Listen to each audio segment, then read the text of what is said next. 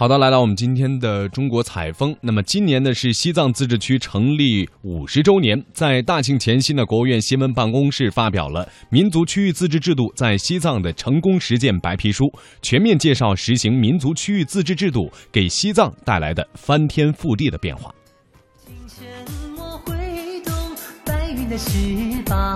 歌手白马多吉演唱的歌曲《我要去西藏》中有这样的歌词。清晨，我挥动白云的翅膀；夜晚，我匍匐在你的天堂。生灵顺从雅鲁藏布江流淌，时光在布达拉宫越拉越长。无疑，生态环境是西藏最好的名片。面对外界质疑，西藏生态环境有被破坏的迹象，西藏自治区副主席多吉次珠回应：自治区成立五十周年来，制定了最严格的生态环境保护规划。坚持把环境保护作为底线、红线和高压线。通过我们这么多年的共同努力，我们现在可以骄傲地说，西藏是全世界唯一没有受过污染的境地。我们拥有最湛蓝的天、最洁白的云、最原始的山、最清澈的水、最灿烂的阳光、最明灭的月光、最清晰的空气。西藏是中国特色文化保护地，这是国家战略。当今的西藏教育体系全面实行藏汉双语教育，自治区所有大型会议和行文坚持使用藏汉两种文字，司法机关在执法、法治宣传等工作中着重使用藏语文，藏文也成为中国第一个具有国际标准的少数民族文字。过去的五十年，通过实行民族区域自治制度，西藏从落后走向进步，从贫穷走向富裕，从封闭走向开放。社会制度实现历史性的跨越，社会面貌发生了翻天覆地的变化。西藏自治区副主席多吉次珠介绍，西藏生产总值从1965年的3.27亿元增加到2014年的920.8亿元，增长281倍，连续二十年保持两位数增长。最重要的是，实行民族区域自治制度以来，西藏各族人民物质文化生活得到了全面的提升和改善，特别是农牧民。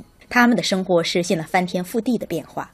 西藏自治区发展和改革委员会副主任马金林表示，在农牧区实行了三个长期不变的政策，包括土地归户使用自主经营长期不变，牲畜归户私有饲养自主经营长期不变，草场公有承包到户自主经营长期不变。二零一四年，西藏自治区城镇居民人均可支配收入达两万两千零一十六元，农牧民人均纯收入达七千三百五十九元。年均增长百分之十以上。多吉次珠表示，自一九六五年西藏实行民族区域自治制度以来，西藏从与世界进步潮流背道而驰的极度贫困落后的封建农奴制社会，直接跨入不断发展进步的现代人民民主的社会主义社会，实现了经济的跨越式发展和社会的全面进步。人民当家作主，是我国民族区域自治制度的核心和根本。那么，过去的五十年啊，成为西藏历史上最为辉煌的啊历史时期。比方说，西藏各族人民啊，享有充分的选举权、被选举权，在旧西藏是没有的。生活在西藏的人们，不管他是藏族、汉族、回族，还是其他少数民族，在西藏都能互相理解、互相尊重、互相学习、互相帮助，和睦相处、和衷共济。从二零零九年至今，国家已经落实了资金近六十亿元，在西藏推进三大类十项生态环境保护与建设工程，建立了各级各类自然保护区四十七个，将全区三分之一的面积纳入到了保护区，守护西藏这块世界上最后的净土。呃，沿着路种了十公里，这片是榆树片林。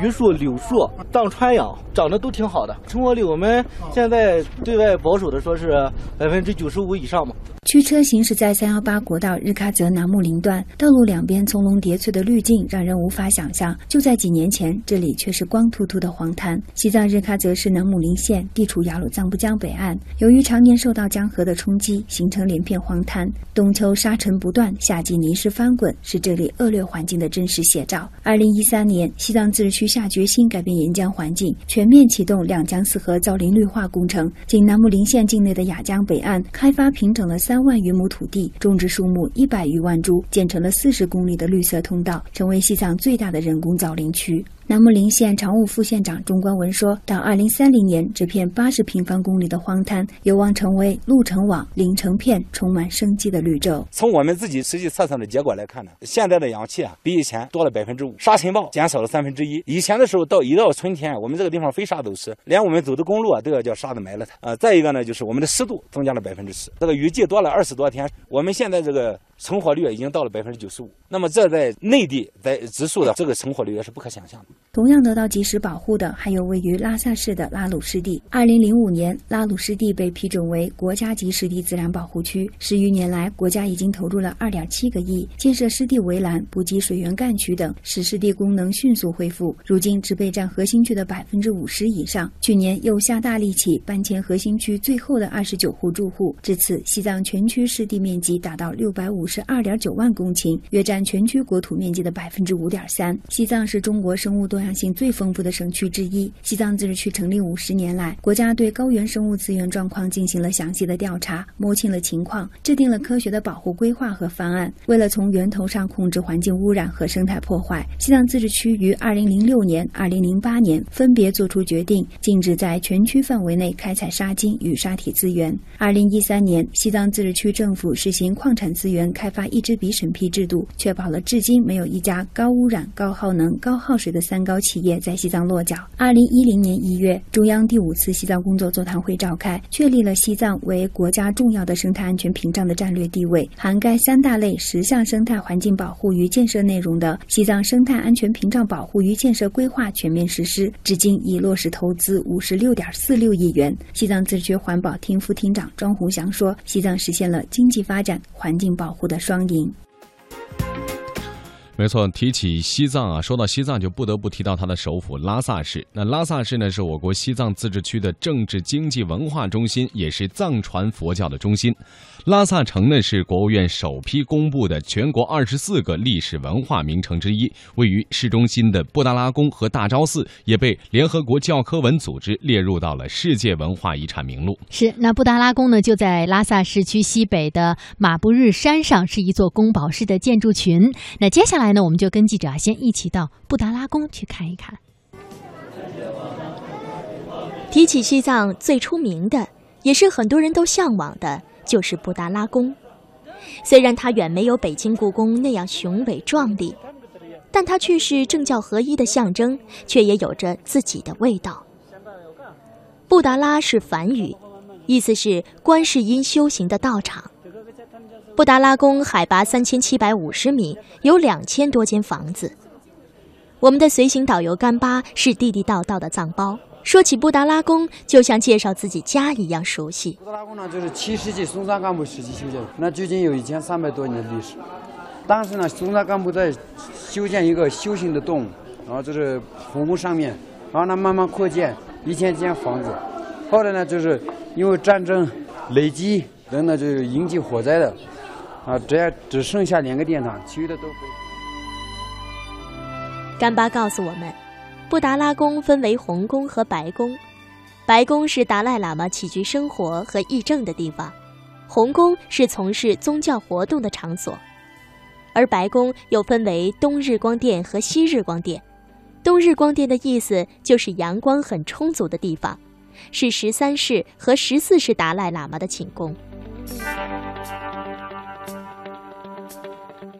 就是布达拉宫的这些这些壁画呢，都是那个。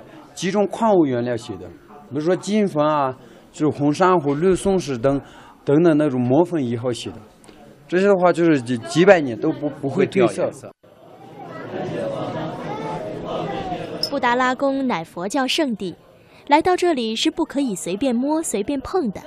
但有一样文物是可以触摸的，这就是松赞干布曾经用过的一口锅。有一个锅灶呢，就是七世纪那个三十三代藏王松赞干布曾经用过的一个锅灶，铜锅石灶。对，摸这个锅灶呢，手气好，做饭香，有这种做饭香，赶紧摸到底下，摸完做饭香，是摸的做饭香，味道好，摸一下先，举到练练操呀。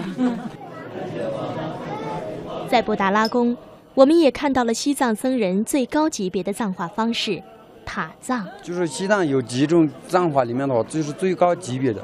只能就是高僧活佛才可以就是用那个塔葬。比如说达赖喇嘛和班禅大师的话，都就是真身供奉在里面。整个灵塔呢，就是檀香木打造的，然后呢，外面呢就是用那个纯金包起来的。它呢分就是塔基、塔座、塔坪，那个球状形部分呢叫做塔坪，然后塔顶。塔坪里面供奉有达赖喇嘛的真身供奉在里面啊，就最上面那个，最上面那个不是不是塔坪那个球状形部分，球状里面的啊，对对对，那个里面，也就是达赖喇嘛圆寂过后啊，就是达赖喇嘛的真身，用藏药处理好以后呢，平时他就那个宝座上面怎样打坐，就供奉在灵塔里面。然后这座灵塔的黄金用量是四百九十八公斤。镶嵌有上万颗宝石，那就主要绿松石、红珊瑚那些呢，都是本地产的，而且这种的话只有那个天然的宝石。然后这座灵塔的黄金用量四百九十八公斤的黄金是那个八座灵塔里面的黄金纯度是最好的一座。来到布达拉宫有一个地方必须去，那就是帕巴拉冈，布达拉宫的镇殿之宝，也是松赞干布时期唯一留下来的两件物品之一。导游干巴告诉我们，没有到过帕巴拉冈就不算到过布达拉宫。这个殿堂呢叫做就是帕巴拉冈，帕巴拉冈呢就藏语直接音译过来的，帕巴呢就是神圣的意思，拉冈那就佛殿，就圣观音殿。这个殿呢叫做圣观音殿，这也是呢就是七世纪三十三代藏王松赞干布时期唯一留下来的有两处，那其中一个殿呢就是这个殿堂，距今有一千三百多年的历史。因为呢就这个殿堂。就是整个皇宫的最高层，而且这个里面供奉有一尊观音像，就是檀香木天然形成的，而不是人工雕刻的。而且的话这种观音呢，这世界上只有四尊，一个呢就在印度，一个呢就在尼泊尔，其中呢最小的一尊呢供奉在布达拉宫里面，一尊呢就是现在的话就是，呃，都说不清楚，就是下落不明嘛。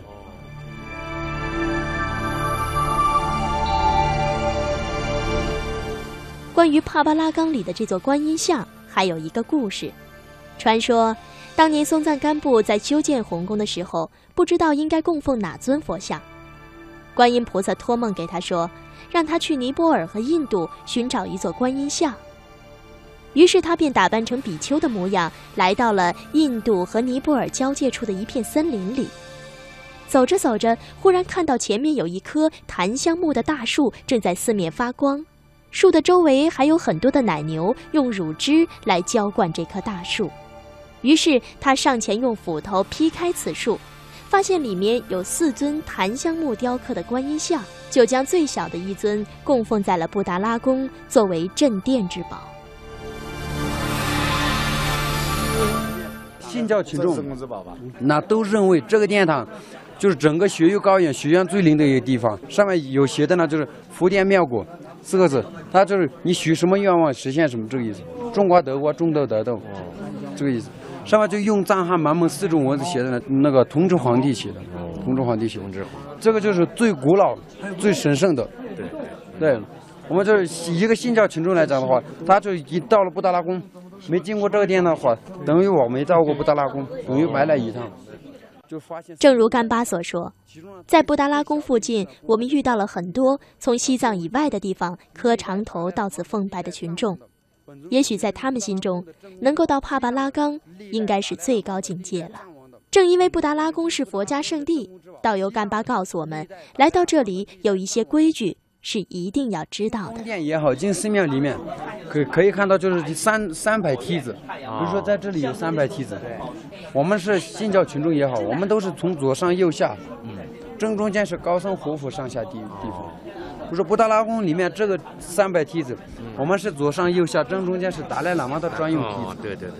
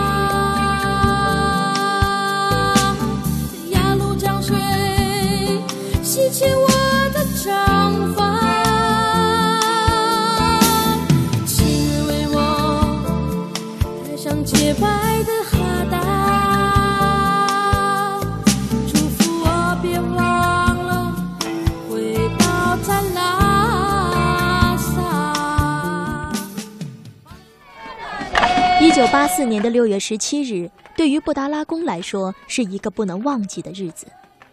在这一天，一场大火肆无忌惮地在这里燃烧，从此这里就多了一支特殊的队伍——布达拉宫消防队。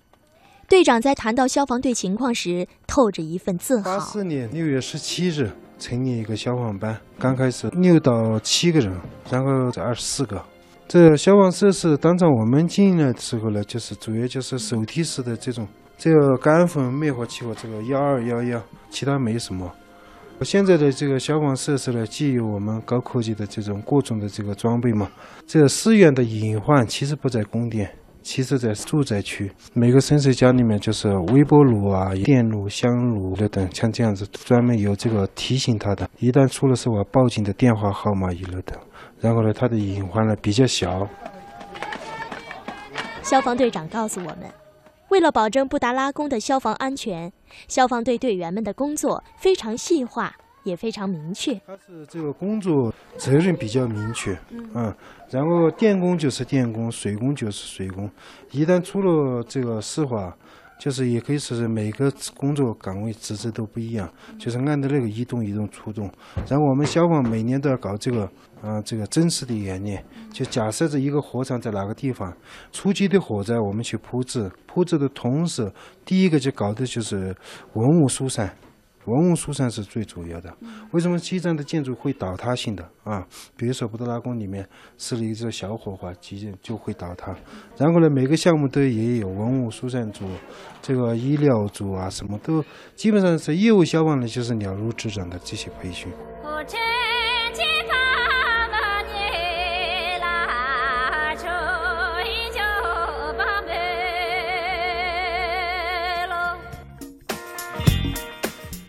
那除了布达拉宫之外呢？刚才我们提到了，还有一个地方呢，对于拉萨市来说也非常的重要，那就是大昭寺了。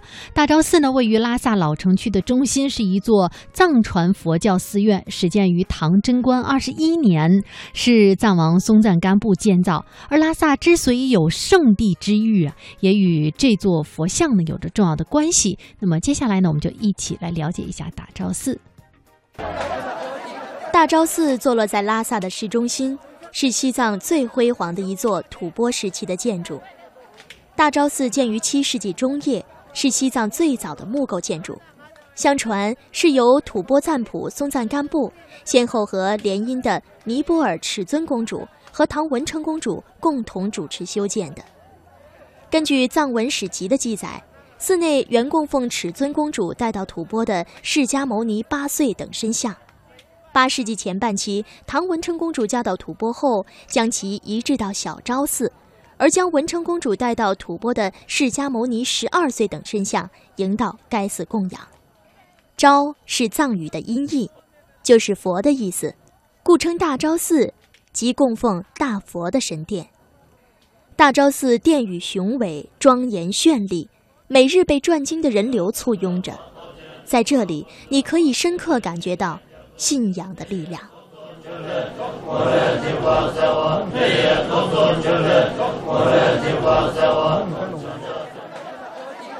随行导游告诉我们，西藏一共有四十一位藏王，但法王只有三位，他们的功绩和作为各不相同。在大昭寺，我们也看到了这三位法王的雕像。第一位法王就是我们的松赞干布引进佛教，第二位法王就是我们的。赤松德赞修建了西藏第一座寺庙，第一批僧人。第三位法王赤热巴金，那个时候他把西藏僧人的地位提得非常崇高，而且他的丞相的位置是由僧人承担的。他当时非常。这第三位法王非常崇尚佛教，在位期间将自己的行政大权全部交给当时身为宰相的高僧。随着僧人地位的不断提高，一些社会问题也就出现了。很多僧人开始不守清规，触犯戒条，好多藏民是敢怒不敢言，很多进言的忠臣也被藏王杀掉了。最后，还是他的亲兄弟主持了正义。就是在一次他喝醉酒的时候，他的亲兄弟狼大马就是亲手用剑就整个脖子给取下来。就我们的最后一位法王是热巴金。所以说他把佛教走上一个最顶峰，也是走向一个灭亡。关于大昭寺还有一个传说，相传建大昭寺时几次均遭水淹。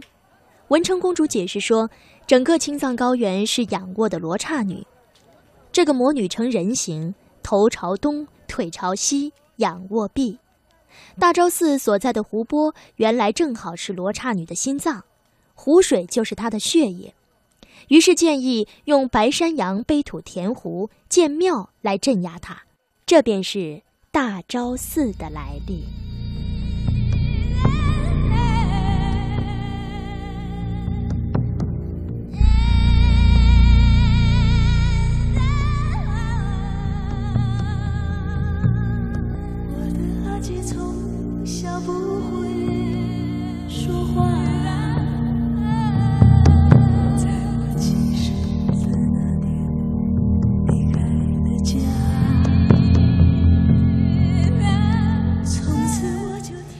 好的，那刚刚呢，我们是一起了解了拉萨的呃布达拉宫和大昭寺，没错。那正值西藏自治区成立五十周年，在最近的节目当中，我们也会带大家来继续感受大美西藏。